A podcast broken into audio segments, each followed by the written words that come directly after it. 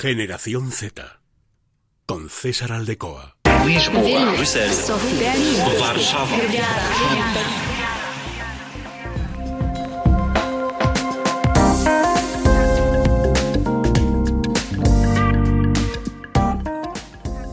¿Qué tal? Muy buenas. Bienvenidos a un episodio más, ya el undécimo de Generación Z en Es Radio, Castilla y León. ¿Cómo pasa el tiempo? Ya 11 capítulos en los que llevamos conociendo, hablando y tratando temas relativos a la generación Z.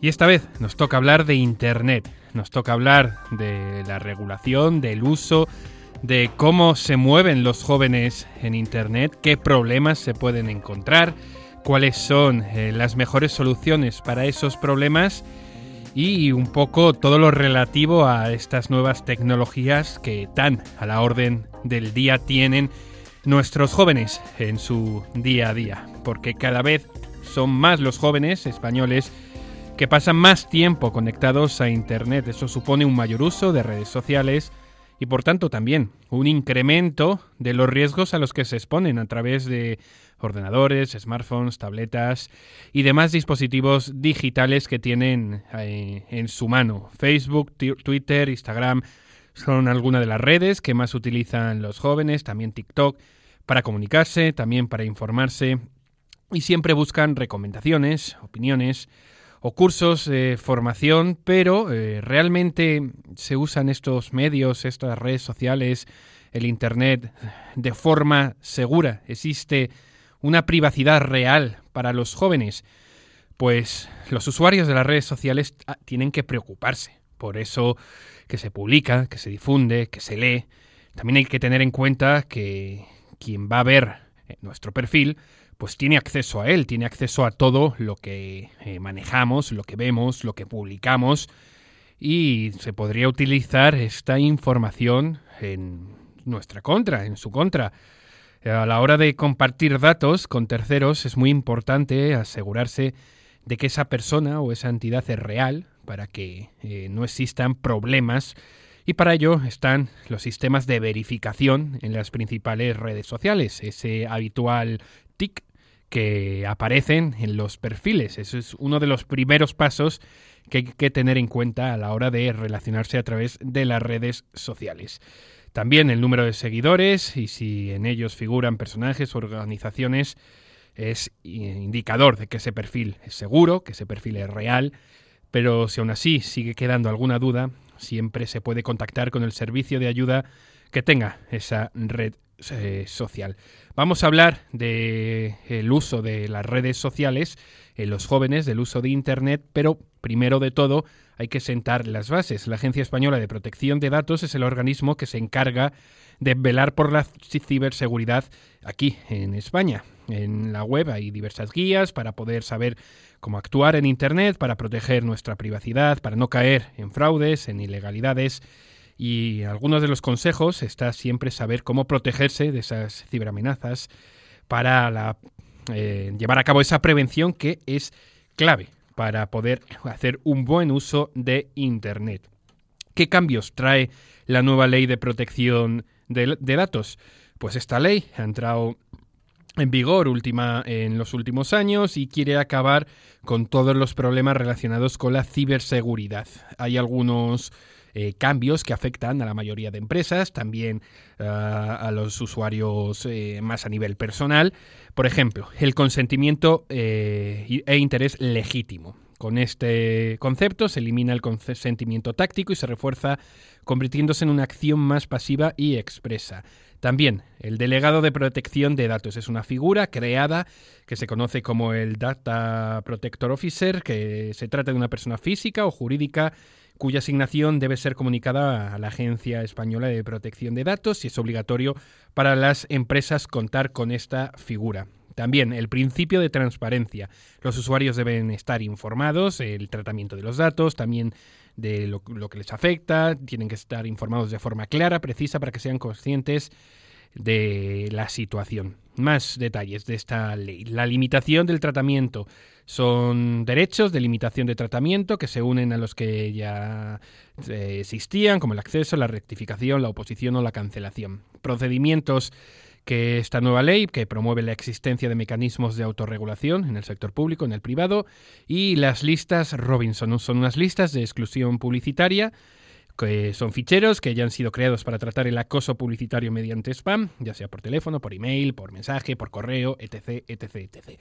Con esta nueva ley, los usuarios están asegurados de que las empresas van a proteger los datos de los clientes y poder eh, desarrollar una mejor eh, experiencia en Internet. Esto es un poquito la regulación que existe en España, esta ley de protección de datos y con este, eh, esta información vamos a abordar un poquito mejor cómo les afecta a los jóvenes eh, el uso, la experiencia y la navegación a través de Internet.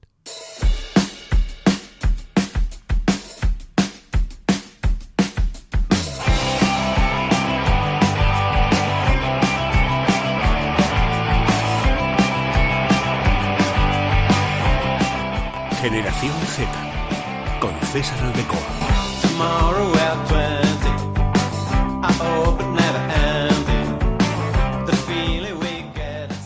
¿Y cómo usan los adolescentes españoles, la generación Z, el Internet y las redes sociales? Pues nos vamos a basar en un estudio realizado por UNICEF, el impacto de la tecnología en la adolescencia, las relaciones, los riesgos y las oportunidades con la participación de jóvenes, de adolescentes entre 11 y 18 años, un estudio que nos da lugar a una serie de conclusiones y también de reflexiones. Eh, uno de cada cuatro niños de 10 años ya tiene un teléfono móvil en España. Esto es un dato que señala el Instituto Nacional de Estadística. En el 2021 el porcentaje de menores con dispositivo móvil ha aumentado más que la media de acceso por primera vez a este dispositivo se sitúa en 11 años, según este estudio de UNICEF. Esto significa que muchos se hacen con un móvil propio a una edad, una edad incluso inferior a esos 11 años. ¿Y qué reflexión nos deja esto? ¿Con qué condiciones y por qué motivos se les está dando un móvil a niños de tan temprana edad? Pues las cifras y las estadísticas señalan que el móvil no debería utilizarse nunca como un premio ni como un castigo, sino por una necesidad de los padres para con sus hijos. Eh, no hay unas restricciones sobre el consumo y el coste de la conexión. Al menos uno de cada cuatro adolescentes dispone de acceso ilimitado. Ese es el detalle, ilimitado a datos y la mitad cuenta con conexión vinculada a un contrato, es decir, una puerta abierta al consumo sin límites ni restricciones.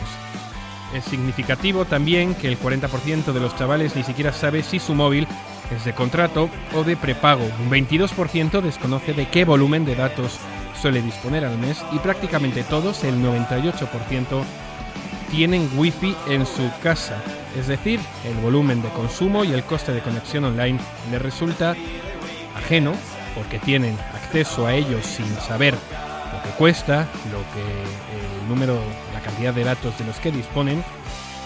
Y no son ellos los que, obviamente, los que gestionan el contrato, los que gestionan los costes, no necesitan autolimitarse y tienen un no tienen un consumo para llegar a fin de mes, es decir, tienen un consumo ilimitado. Otro detalle importante que señala este estudio y que a veces no somos conscientes de ello, ya que también las personas de más edad lo, lo hacen es que muchos duermen, muchos adolescentes duermen con el móvil en su habitación. Seis de cada diez reconocen que llevan a su habitación durante la noche el dispositivo móvil, el 21% se conecta a partir de medianoche o casi todos los días. ¿Y por qué utilizan, por qué se les permite hacerlo? Pues eh, es una reflexión muy importante que habría que tener, sobre todo para controlar ese uso y sobre todo ah, en las horas de descanso en personas jóvenes que al día siguiente se entiende que acuden a su centro escolar, a sus colegios, a sus institutos y que les eh, limita, les, les restringe el descanso y luego, bueno, su rendimiento al día siguiente. Todos utilizan las redes sociales y hasta con varios perfiles en la misma red social. Esto es algo que nos encontramos actualmente en la gente joven con varios perfiles en, redes sociales, uno abierto para, eh, eh, para todo el público, otro más cerrado para eh, gente más cercana.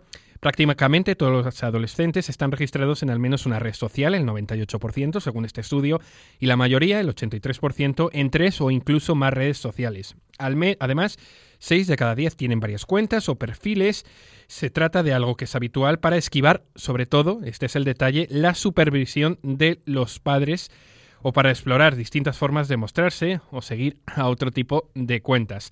Esto es una situación que que aparece actualmente, ese perfil abierto para los padres, y otro más destinado a, amigos para que los padres, entre comillas, no les pillen ese segundo perfil. Las redes que más se utilizan son YouTube, Instagram, TikTok, también Twitch, Pinterest, los que, las redes sociales que más atraen a los adultos serían ya más Twitter, Facebook, pero las que hemos dicho anteriormente pues son las más enfocadas a los jóvenes.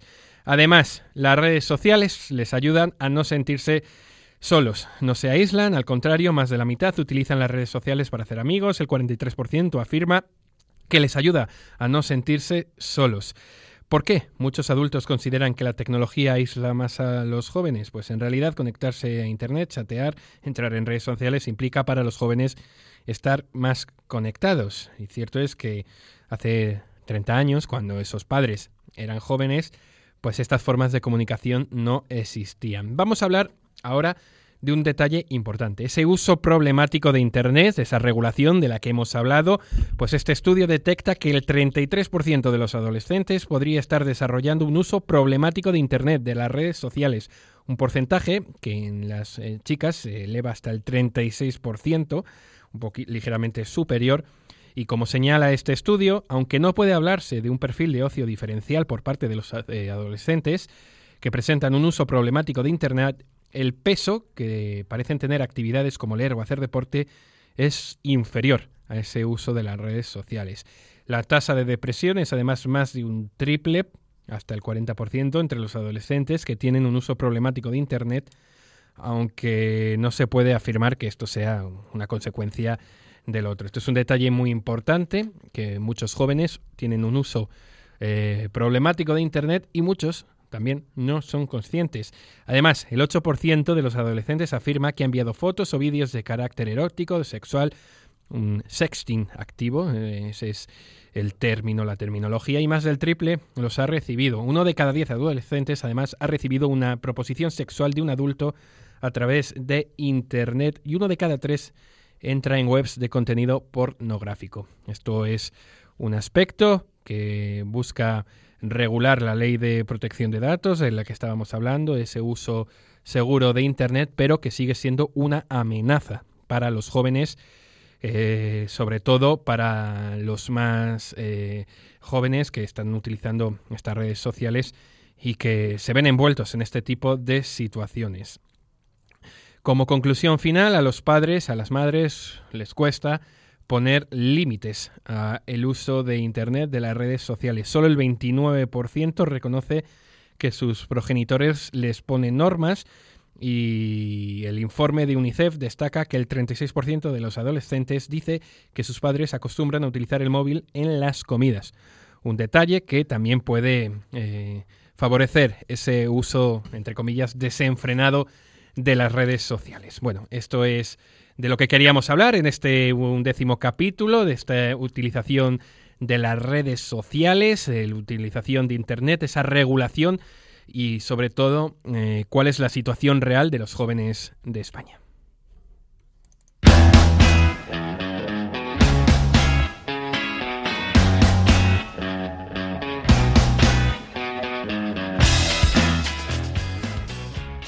Así que conocida un poquito más la realidad en torno a Internet, a los jóvenes, vamos despidiendo este undécimo capítulo. Estamos llegando ya casi a las vacaciones de verano. Precisamente sobre eso hablaremos en el próximo capítulo de vacaciones, destinos, como no, de jóvenes. Y con ello despediremos esta primera parte de la temporada Tomaremos un pequeño descanso y regresaremos después del verano.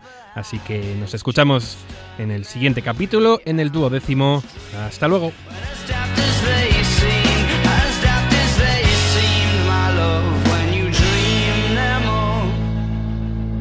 flicking through a little book of. Remember